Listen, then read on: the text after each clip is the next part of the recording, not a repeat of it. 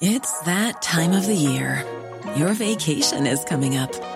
You can already hear the beach waves, feel the warm breeze, relax, and think about work. You really, really want it all to work out while you're away. Monday.com gives you and the team that peace of mind.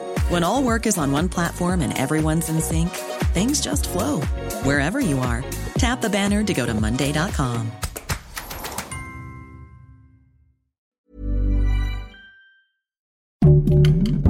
Heraldo Podcast, un lugar para tus oídos. Hoy, en primera plana, ¿sabes cuánto aumentó la detención de indocumentados en México en los últimos meses? Esto es Primera Plana de El Heraldo de México. De acuerdo con el Instituto Nacional de Migración, México vive una crisis migratoria, pues durante el primer semestre del 2021, la detención de extranjeros indocumentados se duplicó al pasar de 9.000 casos en enero a más de 18.000 en junio. Esta es la cifra más alta desde el inicio de la pandemia por COVID-19. Según los datos de la Secretaría de Gobernación, el 94% de los extranjeros indocumentados son de Centroamérica y la mayoría entran a México para llegar a Estados Unidos en busca del sueño americano. Los estados donde más indocumentados son detenidos y enviados a las autoridades migratorias son Chiapas, Tamaulipas y Coahuila, con más de 10.000 casos cada uno en los últimos seis meses. Aunque la cifra es alarmante, el primer semestre del 2021 no supera el segundo trimestre del 2019, cuando hubo 75.000 casos de extranjeros detenidos. Ante esto, la Fundación de Justicia y Estado Democrático de Derecho pidió al gobierno que las detenciones se hagan sin violencia, pues más de la mitad de los casos registran incidentes con las autoridades e incluso los extranjeros suelen ser víctimas de la delincuencia con información de José Ríos. Hey, ¿te gusta Primera Plana? Pues no olvides seguir nuestro podcast en Spotify para estar al día con las noticias más importantes.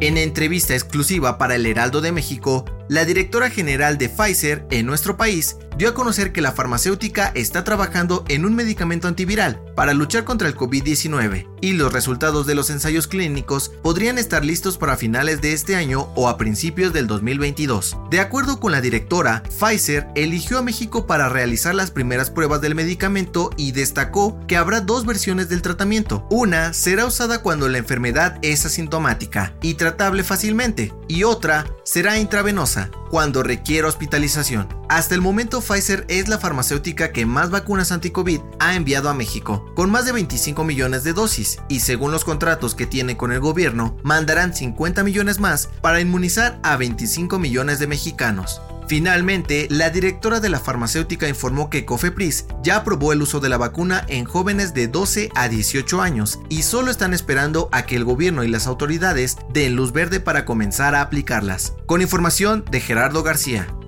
Aunque las banderas son uno de los artículos con mayor demanda para las fiestas patrias de septiembre, sus productores se enfrentan la dura crisis que trajo la pandemia de COVID-19, pues desde el año pasado no han tenido muchas ventas. De acuerdo con los vendedores de la región de Gilotzingo en el Edomex, en 2020 intentaron innovar y hacer cubrebocas con los colores de la bandera de México, pero no tuvieron mucho éxito, por lo que dejaron de hacerlos. Ahora, esperan que este año suba la venta de banderas y trajes típicos, pero sin fiestas patrias presenciales lo ven muy complicado. En este sentido, los productores de banderas también esperan que las escuelas inicien actividades para que la gente compre estos artículos y así ayudar a la economía de más de 150 familias de Gilotzingo, con información de Gerardo García. En otras noticias, a una semana de que comience el ciclo escolar 2021-2022, la Secretaría de Salud de la Ciudad de México dio a conocer que no cerrarán las escuelas si hay un caso de COVID-19, sino que solamente sanitizarán el salón donde se registró el contagio. En noticias internacionales, este domingo el presidente de Estados Unidos, Joe Biden, informó que han evacuado más de 33 mil personas de Afganistán tras la llegada de los talibanes al poder. De acuerdo con el mandatario, aún hay más de 10 mil estadounidenses y 50 mil afganos que necesitan salir del país, por lo que esperan acelerar la operación para terminar el 31 de agosto. Y en los deportes, los organizadores de los Juegos Paralímpicos de Tokio anunciaron que permitirán la entrada de estudiantes japoneses para ver las competencias. Se esperan 130 mil espectadores a lo largo de la justa. El dato que cambiará tu día. Piedra, papel o tijera. De acuerdo con los historiadores, este juego nació en China, durante la dinastía Han alrededor del año 200 a.C. Si bien surgió como un simple juego de azar, también fue utilizado para resolver problemas importantes, incluso juicios, donde las autoridades no lograban ponerse de acuerdo y decidían con un piedra, papel o tijera el destino de los acusados. Esto fue Primera Plana, un podcast de El Heraldo de México. Encuentra nuestra primera plana en el periódico impreso, página web y ahora en podcast. Síguenos en Twitter, arroba Heraldo de México, Instagram, arroba El Heraldo de México y encuéntranos en Facebook y YouTube como El Heraldo de México. Hasta mañana.